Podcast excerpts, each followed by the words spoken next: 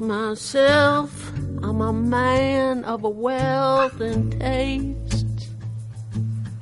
I've been around for a long time. I've seen many a man sold to waste. I was around when Jesus Christ had his moment of doubt and pain. I made damn sure Pilate washed his hands and sealed his fate. Hey, pleased to meet you. Tercer programa de Para Todos y para Nadie desde Radio Filispín en el 93.9, esta radio comu- comunitaria y libre.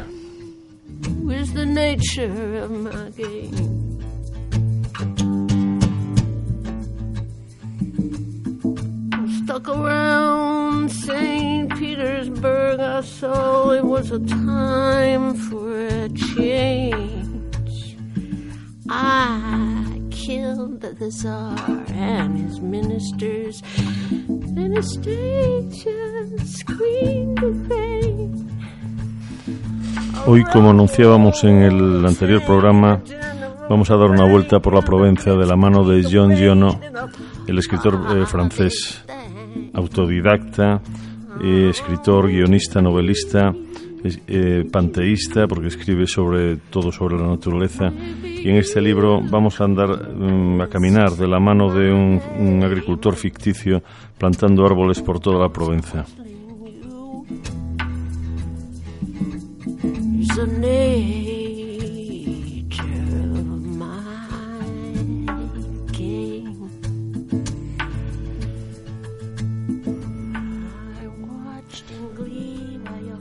Jan Jono es uno de esos escritores que participan en las dos guerras mundiales, en la primera y en la segunda. En la segunda se convierte en un pacifista.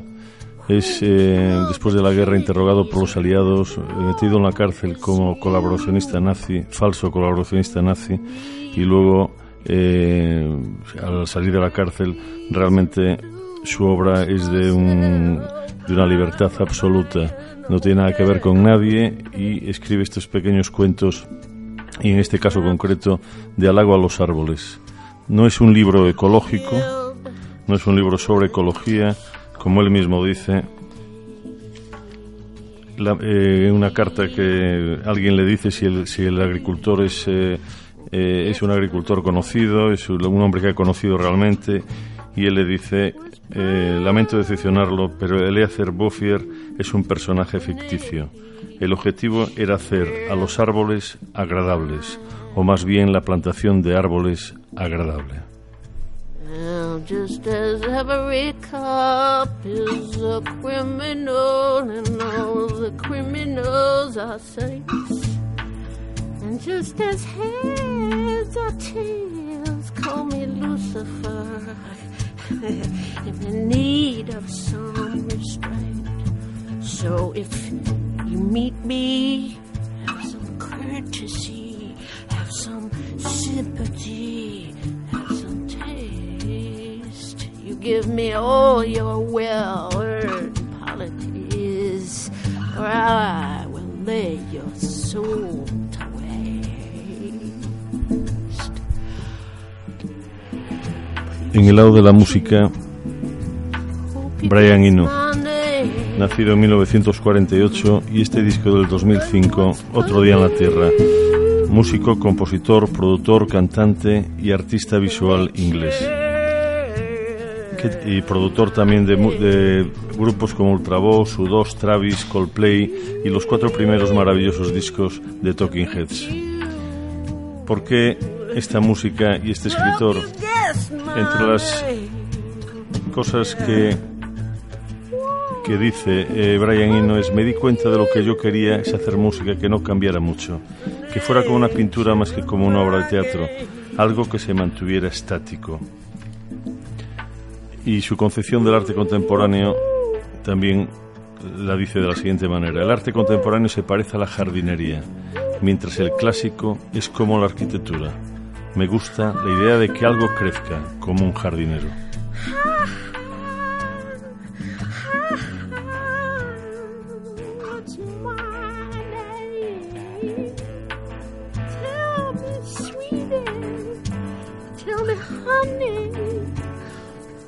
What's my name?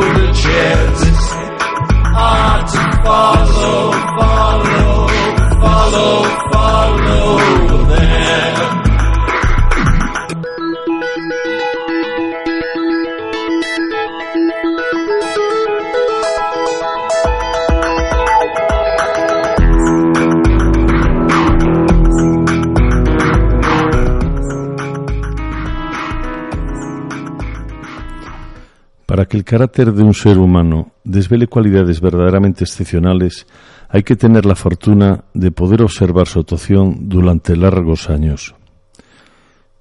Si dicha actuación está despojada de todo egoísmo, si la idea que la rige es de una generosidad sin par, si es absolutamente cierto que no ha buscado ninguna recompensa y que además ha dejado huellas visibles en el mundo, entonces nos hallamos sin duda alguna ante un carácter inolvidable.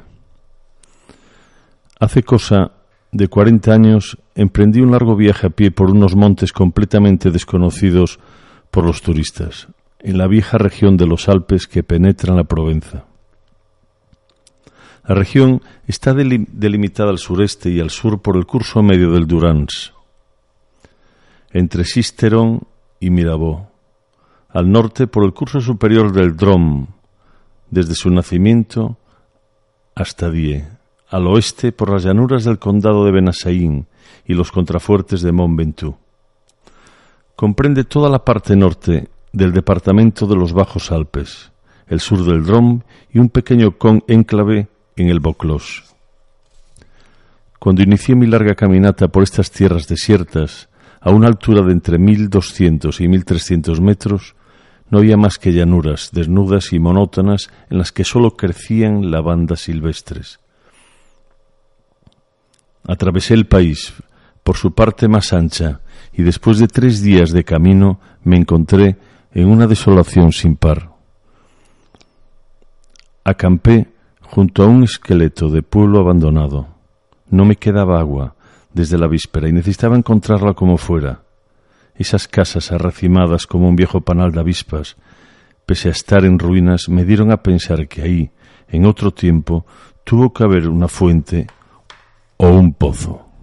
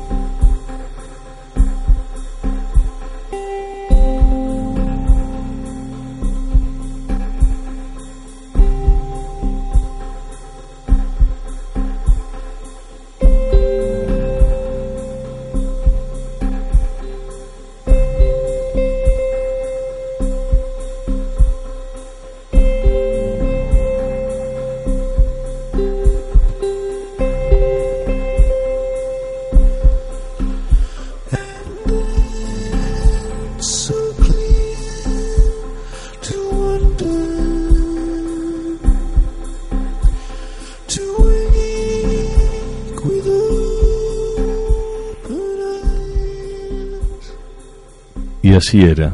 Había un pozo, pero seco. Las cinco o seis casas sin tejado corroídas por el viento y la lluvia y la pequeña capilla, con el campanario derrumbado, se alzaban como las casas y las capillas de los pueblos vivos, pero la vida misma había desaparecido. Era un día de sol resplandeciente de junio, pero en esas tierras inhóspitas el viento soplaba con una brutalidad insoportable. Sus alaridos a través de las carcasas de las casas eran como los de una bestia incordiada en plena comida. Tuve que levantar el campamento. Al cabo de cinco horas de marcha seguía sin encontrar agua y nada calentaba la esperanza de hallarla. En todas partes reinaba la misma sequedad, los mismos hierbajos. A lo lejos me pareció entrever una pequeña silueta negra de pie. La tomé por el tronco de un árbol solitario. Por si acaso me dirigí a ella. Era un pastor. Una treintena de ovejas reposaban cerca de él, tumbadas en la tierra ardiente.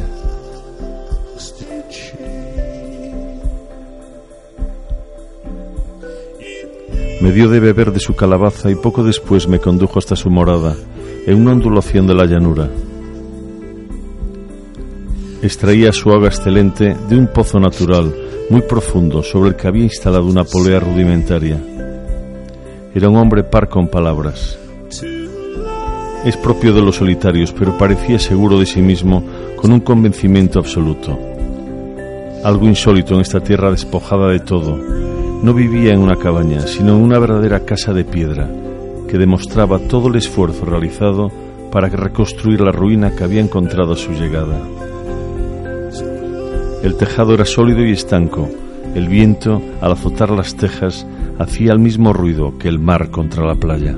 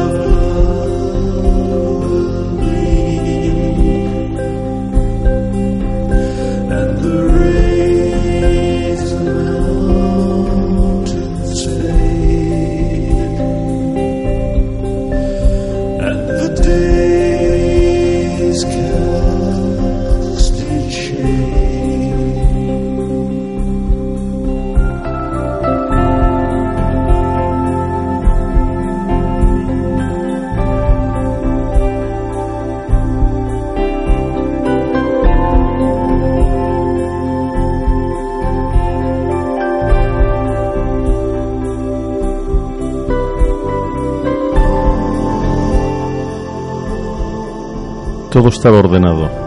La vajilla limpia, el parque barrido, el fusil engrasado. El fuego hervía sopa.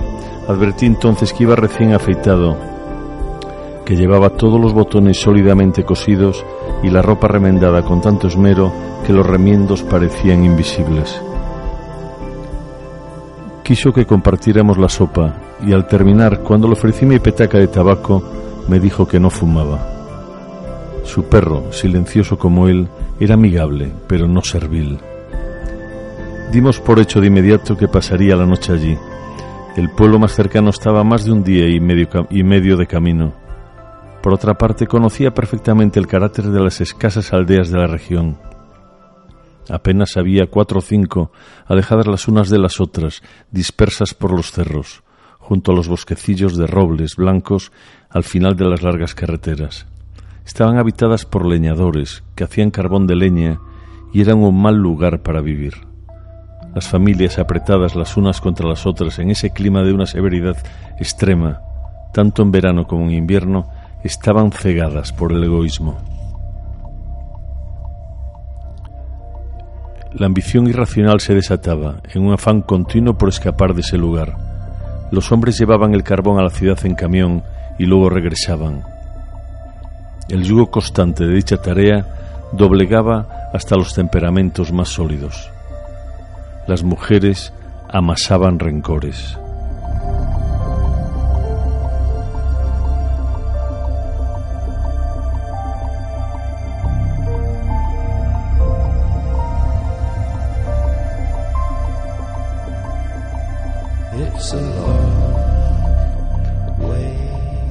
Había rivalidad en todo, tanto en la venta del carbón como en los bancos de las iglesias, en las virtudes opuestas y los vicios opuestos, así como en la amalgama de vicios y virtudes. Y por encima de todo ello, el viento sin reposo crispaba los nervios. Se daban epidemias de suicidios y numerosos casos de locura, casi siempre homicida. El pastor que no fumaba fue a buscar un saquito y volcó sobre la mesa un montón de bellotas. Se puso a examinarlas una a una, con gran atención, separando las buenas de las malas. Entre tanto, yo fumaba mi pipa. Le ofrecí ayuda, me dijo que era cosa suya. En efecto, a juzgar por el esmero que ponía en la labor, no insistí. Esa fue toda nuestra conversación. Cuando hubo separado un montón considerable de bellotas buenas, las fue contando por decenas, a la par que eliminaba las más pequeñas o las ligeramente agrietadas, ya que las inspeccionaba con mayor detenimiento. Tras reunir cien bellotas perfectas, puso fin a la labor y nos fuimos a la cama.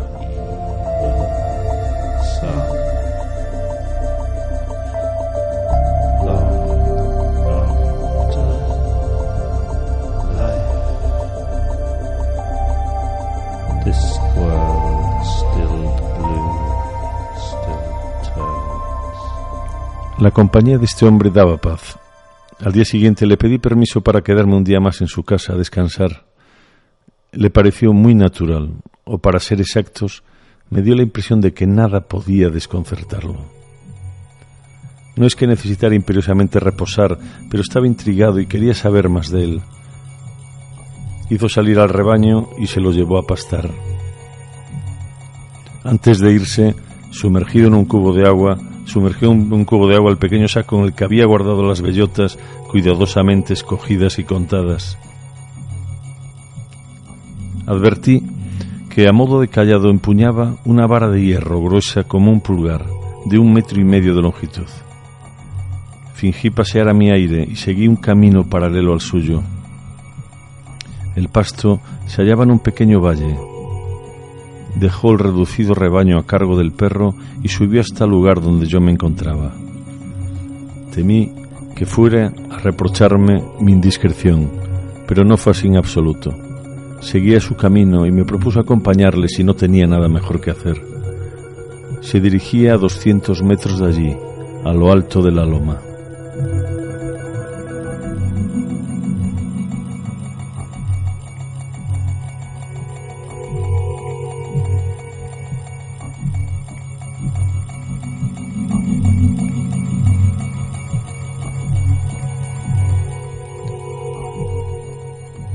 Una vez hubo llegado, empezó a clavar la vara de hierro en la tierra, abriendo agujeros en los que introducía una bellota.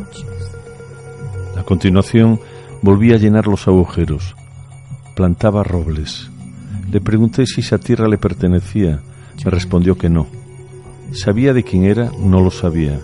Suponía que era una tierra comunal o tal vez fuese una propiedad de gente que no le otorgaba ninguna importancia. No tenía el menor interés en conocer a los propietarios. Plantó las cien bellotas con sumo cuidado. Tras la comida del mediodía reanudó la selección de semillas. Supongo que fui muy insistente en mis preguntas, ya que respondió a todas. Llevaba tres años plantando árboles en ese erial. Había plantado cien mil bellotas. De las cien mil habían brotado veinte mil. De esas veinte mil contaba con perder la mitad a causa de roedores o de los designios imprevisibles de la providencia. Así pues, quedaban diez mil robles que crecerían en esa tierra desolada. Fue entonces cuando me pregunté la edad de ese hombre. A todas luces tenía más de 50 años. 55 me dijo. Se llamaba el Sear Bouffier. Había sido propietario de una granja en la llanura. Allí había construido su vida. Había perdido aún su único hijo y luego a su mujer. Se había retirado a la soledad y se deleitaba viviendo sin prisas con sus ovejas y su perro. Consideraba que esas tierras estaban muriendo por falta de árboles y añadió que, como carecía de ocupaciones más importantes, había decidido poner remedio a ese estado de cosas.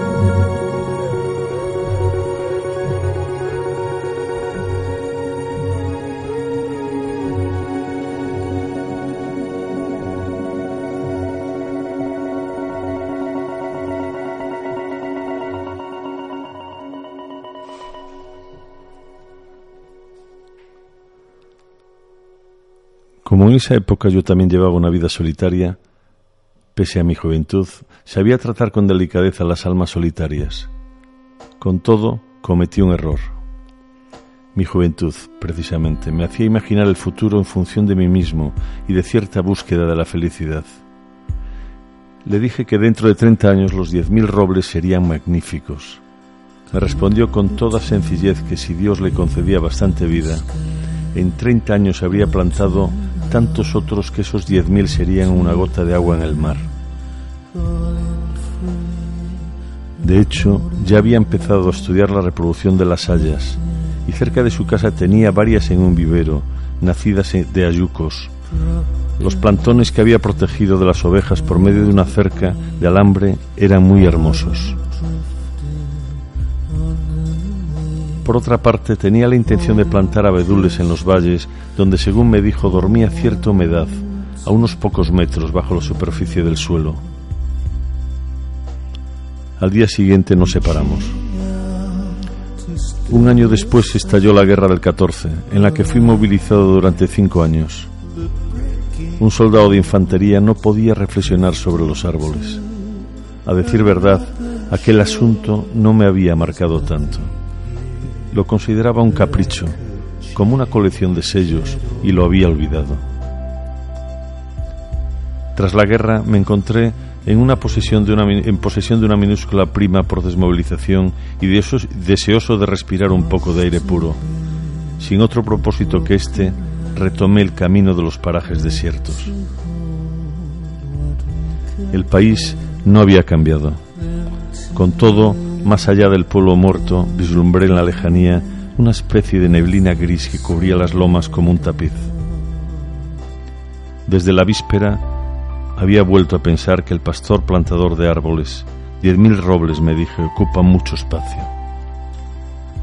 Había visto morir a demasiada gente durante esos cinco años, como para no imaginar la muerte del Sear Bouffier y más teniendo en cuenta que a los 20 años se considera a los hombres de 50 como ancianos a quienes solo les falta morir.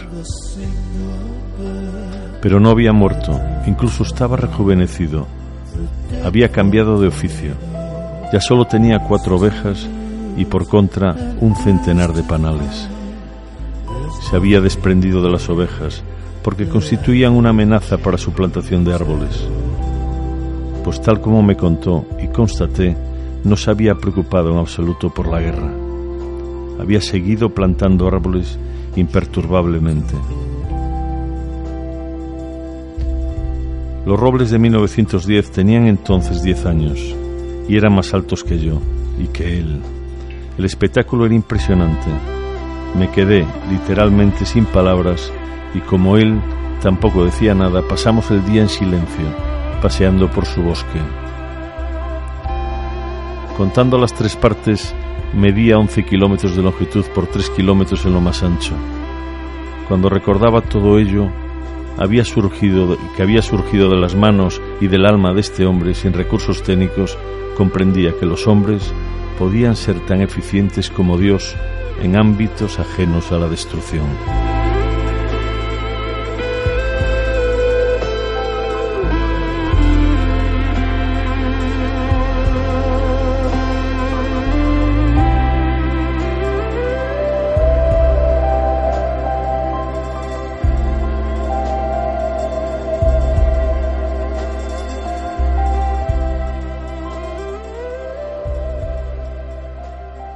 Había proseguido con su idea, como demostraban las hayas que me llegaban al hombro y se extendían hasta donde alcanzaba la vista.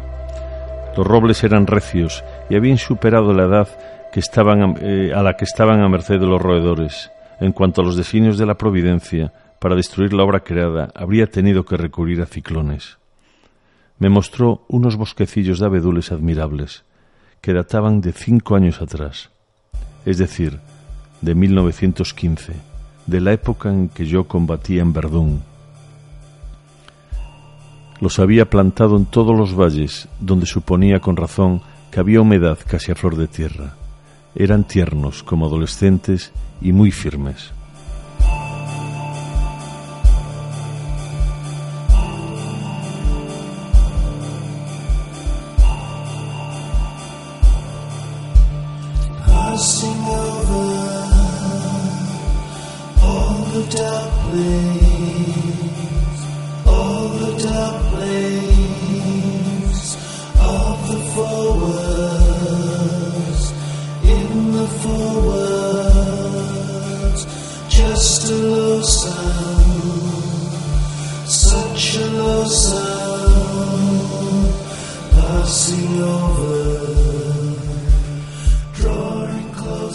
La creación parecía manifestarse en cadena.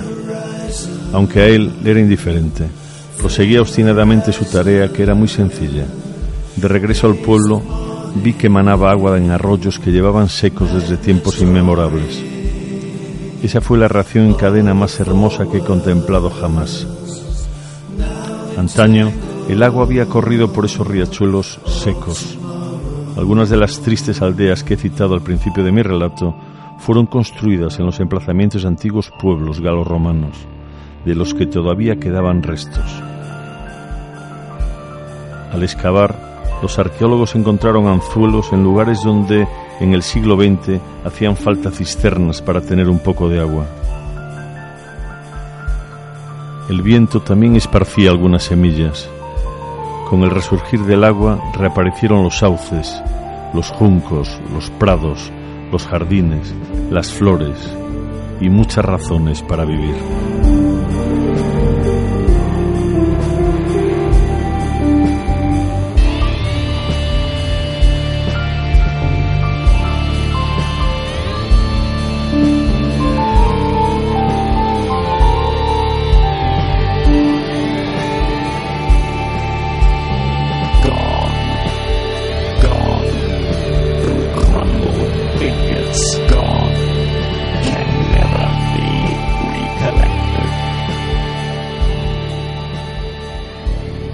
Pero la transformación fue tan paulatina que se confundió con lo ordinario, sin causar asombro alguno.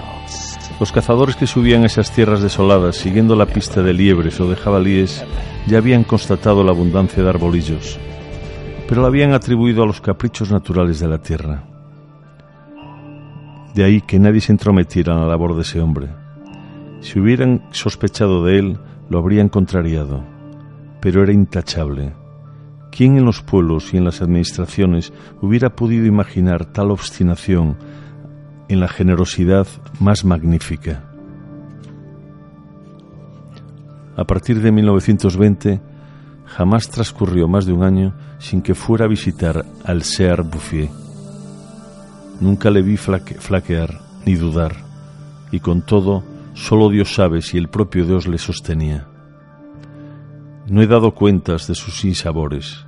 Sin embargo, cabe imaginar que para llevar a cabo semejante hazaña tuvo que vencer la adversidad. Para lograr la victoria de tal pasión tuvo que luchar desesperadamente. Durante un año plantó más de 10.000 acres. Murieron todos. Al año siguiente abandonó los arces y retomó las encinas, que arraigaron mejor que los robles.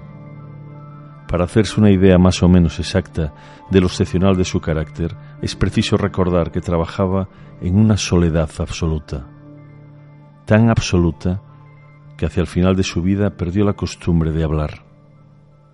¿O acaso no le parecía necesario? En 1933 recibió la visita de un guardia forestal atónito.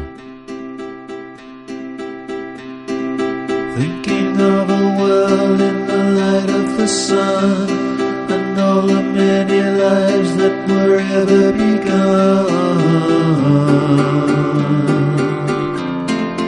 Ever begun. Estamos en el 93.9 en Para Todos y Para Nadie, en Radio Filispín, leyendo El hombre que plantaba árboles de Jan Jono.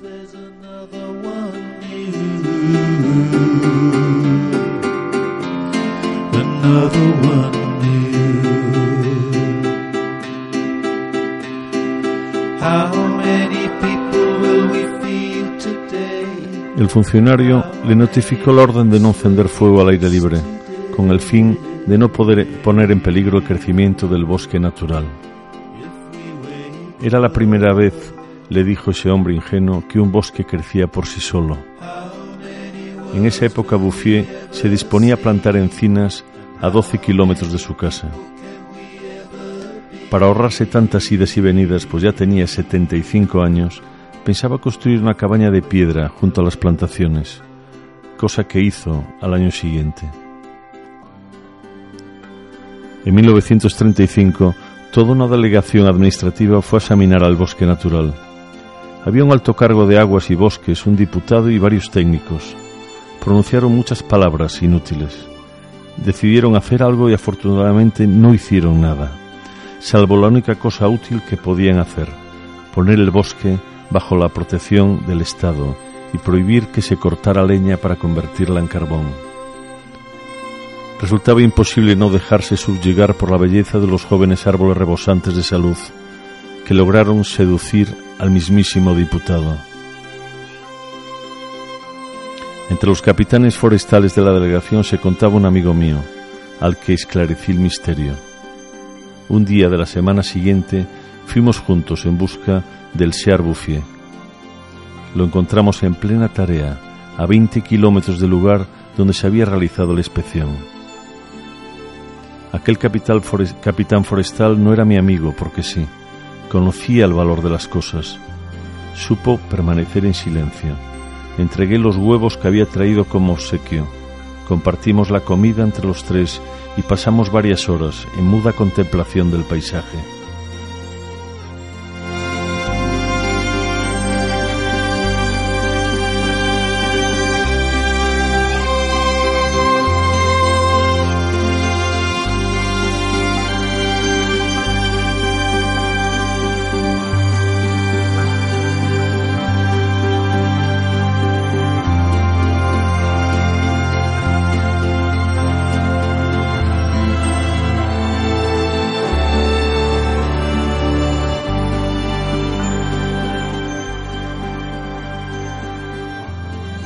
La parte por donde habíamos venido estaba cubierta de árboles de entre 6 y 7 metros de alto.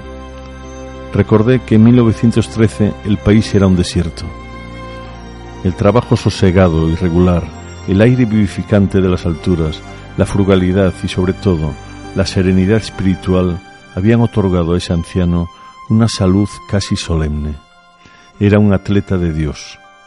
Me pregunté cuántas hectáreas más cubriría de árboles. Antes de partir, mi amigo se limitó a recomendarle algunas especies de árboles indicadas para estas tierras, pero no insistió. Por la sencilla razón me dijo luego de que ese buen hombre sabe más que yo. Al cabo de una hora de camino, tras darle vueltas a la idea, añadió, sabe mucho más que nadie, ha encontrado una forma perfecta de ser feliz.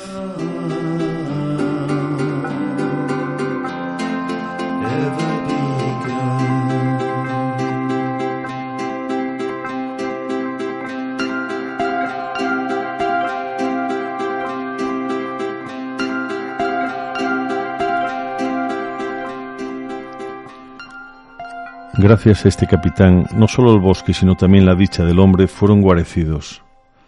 Hizo nombrar a tres guardias forestales para protegerlos, y los amenazó de tal manera que permanecieron insensibles a todas las botellas de vino que pudieran ofrecerle los leñadores.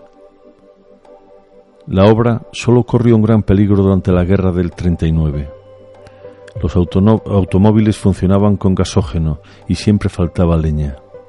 Comenzaron a talar los robles de 1910, pero los bosques estaban tan lejos de cualquier carretera que la empresa se reveló nefasta desde el punto de vista financiero. Así que la abandonaron. El pastor no vio nada. Se encontraba a 30 kilómetros de allí. Proseguía apaciblemente su tarea, ignorando la guerra del 39, igual que había ignorado la guerra del 14. All through the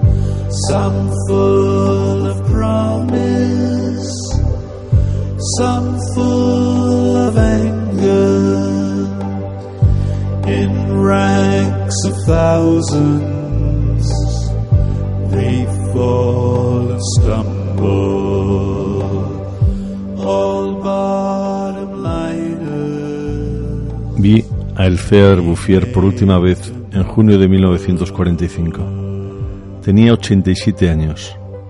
Reemprendí la ruta del desierto, pero en esa ocasión pensé en los pese a los estragos de la guerra, había un autobús que cubría el trayecto entre el Valle de Durans y la montaña. Atribuí a la relativa velocidad de ese medio de transporte el hecho de no reconocer los lugares de mis antiguas caminatas.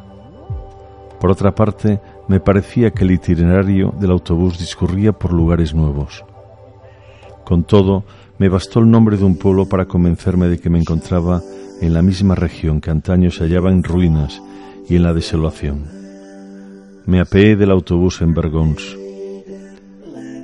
En 1913, esa aldea de entre 10 y 12 casas tenía tres habitantes. Eran verdaderos salvajes que se odiaban y vivían de la caza con trampas más o menos en el mismo estado físico y moral que los hombres de la prehistoria. A su alrededor, las ortigas devoraban las casas abandonadas, habían perdido la esperanza. No les restaba más que aguardar la muerte, una situación que no predispone en absoluto a la virtud.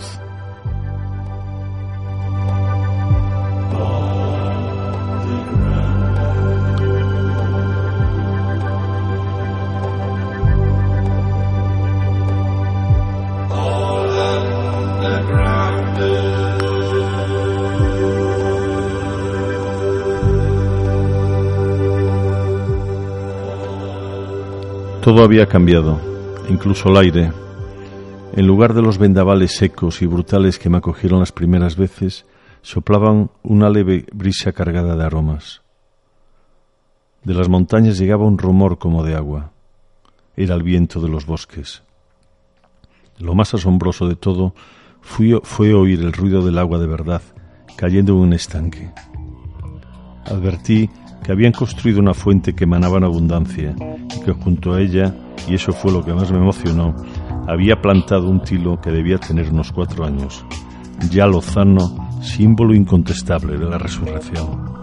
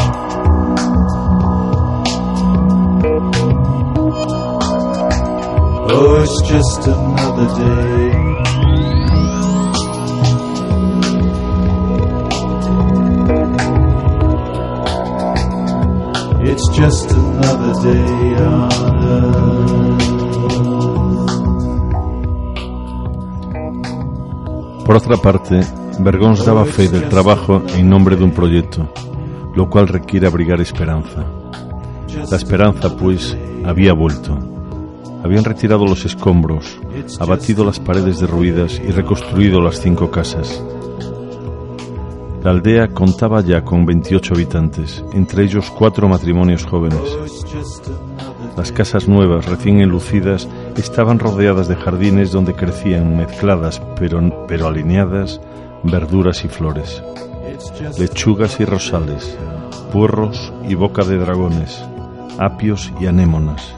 Se habían convertido en un lugar grato para vivir.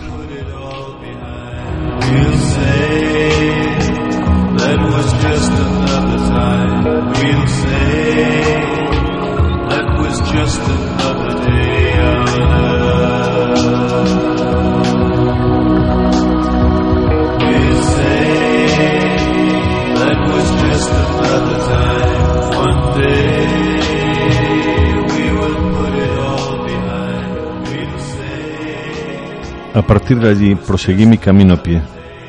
La guerra apenas concluida no había permitido el florecimiento completo de la vida, pero Lázaro ya estaba fuera del sepulcro. En las faldas de la montaña divisé pequeños campos de cebada y el centeno en cierne. Al fondo de los estrechos prados, los prados reverdecían. Han bastado ocho años desde entonces para que todo el país rebose vitalidad y prosperidad. En el lugar donde en 1913 vi las ruinas, hoy se alzan granjas cuidadas, bien enlucidas, testimonio de una vida dichosa y cómoda. Los antiguos manantiales alimentados por las lluvias y las nieves que retienen los bosques vuelven a brotar. Sus aguas se han canalizado. Junto a todas las granjas, en los bosquecillos de arces, los estanques, las fuentes rebosan agua sobre tapices de menta silvestre. Los pueblos se han ido reconstruyendo poco a poco. Gente procedente de la, de la llanura, donde la tierra es cara, se ha sentado aquí, aportando juventud, movimiento y espíritu aventurero. Por los caminos se encuentran a hombres y mujeres bien nutridos, muchachos y muchachas que saben reírse y que han recuperado la afición por las fiestas campestres. Contando a la antigua población irreconocible desde que viven sin aprietos y a los recién llegados, más de 10.000 personas deben su felicidad al Sear Bouffier. Cuando pienso que un solo hombre, reducido a sus simples recursos físicos y morales, fue capaz de hacer surgir del desierto este país de Canaán, siento que, pese a todo, la condición humana es admirable. Pero cuando llevo la cuenta de toda la constancia en la grandeza del alma y de todo el empeño en la generosidad que han sido necesarios para obtener este resultado, me invade un inmenso respeto por este viejo campesino y letrado que, supo completar una obra digna de Dios. El Sear Bouffier murió apaciblemente en 1947 en el hospicio de Bannon.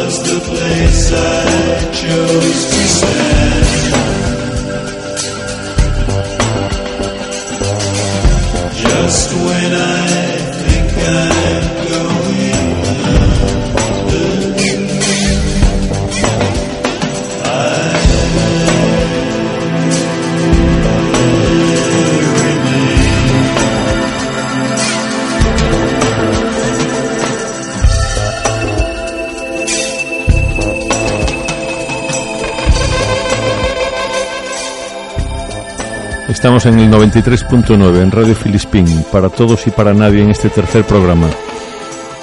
Espero que os haya gustado esta narración del hombre que plantaba árboles. Sin duda, una narración esperanzadora.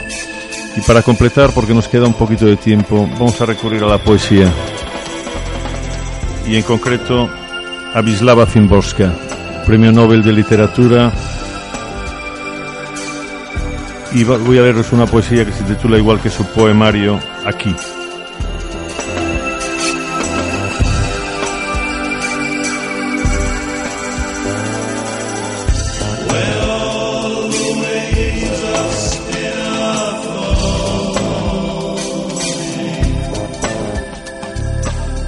aquí. No sé cómo serán otras partes, pero aquí en la Tierra hay bastante de todo. Aquí se fabrican sillas y tristezas, tijeras, violines, ternura, transistores, diques, bromas, tazas. Puede que en otro sitio haya más de todo, pero por algún motivo no hay pinturas, cinescopios, empanadillas, pañuelos para las lágrimas. Aquí hay un sinfín de lugares con sus alrededores, algunos te pueden gustar especialmente, puedes llamarlos a tu manera y librarlos del mal. Puede que en otro sitio haya lugares así, aunque nadie los encuentra bonitos. Quizá, como en ningún sitio, o en pocos sitios, aquí tengas un torso separado, y con él los instrumentos necesarios para añadir los propios a los niños de otros, y además brazos, piernas y una cabeza sorprendida. La ignorancia tiene aquí mucho trabajo. Todo el tiempo cuenta, compara, mide, saca de ello conclusiones y raíces cuadradas. Ya, ya sé lo que estás pensando. Aquí no hay nada duradero, pero desde siempre hasta siempre está en manos de los elementos. Pero date cuenta, los elementos se cansan rápido y a veces tienen que descansar mucho hasta la próxima vez. Y sé qué más estás pensando guerras, guerras, guerras, pero incluso entre las guerras a veces hay pausas. Firmes, la gente es mala, descansen, la gente es buena. A la voz de firme se produce devastación, a la voz de descansen se construyen casas sin descanso y rápidamente se habitan. La vida en la tierra sale bastante barata. Por los sueños, por ejemplo, no se paga ni un céntimo. Por las ilusiones solo cuando se pierden. Por poseer un cuerpo se paga con el cuerpo. Y por si eso fuera poco, gira sin billete en un carrusel de planetas y junto a este de gorra en un torbellino de galaxias, en unos tiempos tan vertiginosos que nada aquí en la Tierra, ni siquiera moverse, porque mira bien, la mesa está donde estaba, en la mesa una carta, colocada como estaba, a través de la ventana un soplo solamente de aire, y en las paredes ninguna terrorífica fisura para, por la que el viento se te lleve a ninguna parte.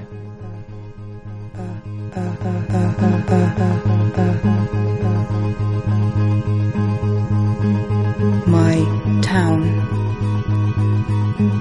so dusty, so dry.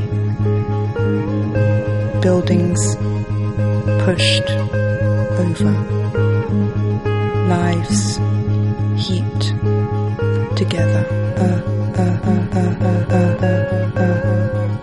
Young girls dreaming of beautiful deaths.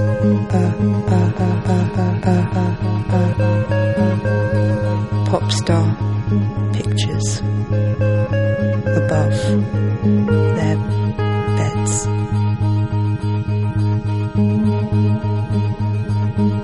Above their heads. Troops.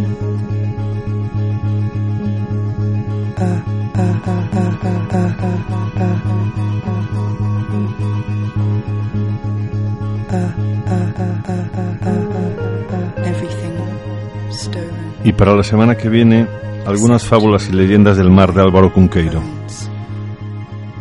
Esta serie de artículos sobre el, sobre el mar y sus misterios.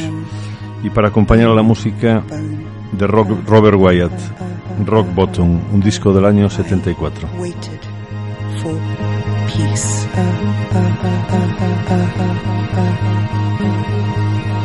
And here Buena semana a todos.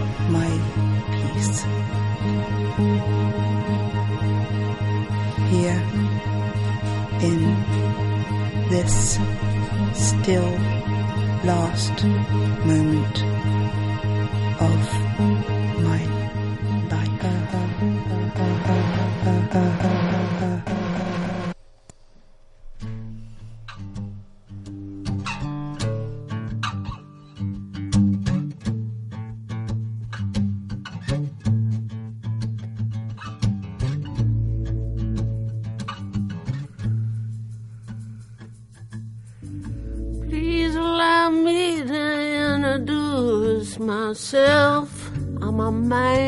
of wealth and taste. I've been around for a long time. I've seen many a man sold waste. I was around when Jesus Christ had his moment of doubt and pain. I made damn sure Pilate washed his hands and sealed his fate. Hey, pleased to meet you. Hope you guessed my name. What's puzzling you is the nature of my game.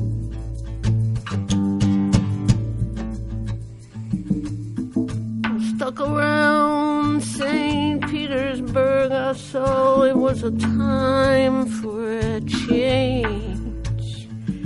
I killed the Tsar and his ministers, and the state just screamed of pain. I rode a tank in a general's rank in a blitzkrieg raid in a body stank. I'm pleased to meet you. Maybe you guessed my name. was puzzling you is the nature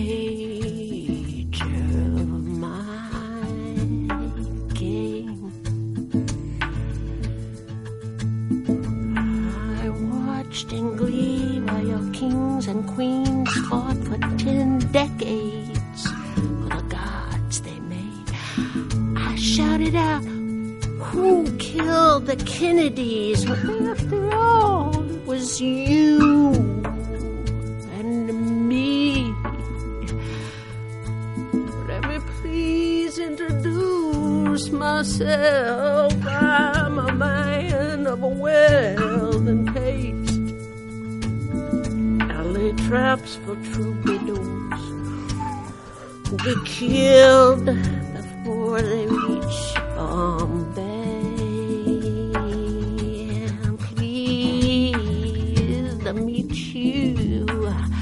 You guessed my name. What's puzzling you the nature of my game. Now, just as every cop is a criminal, and all the criminals are saints, just as heads or tails call me Lucifer, if in need of some restraint. So if you meet me, have some courtesy, have some sympathy, have some taste. You give me all your well-earned polities, or I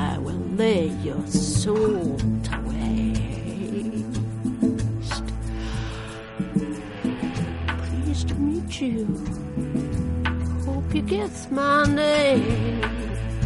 Mm. But what's puzzling you is the nature.